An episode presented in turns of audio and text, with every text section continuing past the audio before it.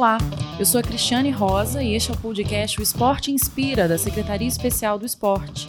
Os atletas militares brasileiros estão participando de seletivas para os Jogos Mundiais Militares, que serão realizados em outubro na China.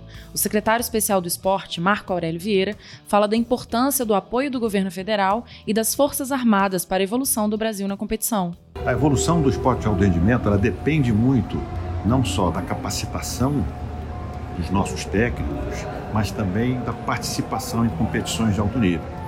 E nós temos conseguido manter esse ritmo de competições de alto nível, é, não só com a realização dessas competições no Brasil, mas também com a participação é, em competições, competições no estrangeiro.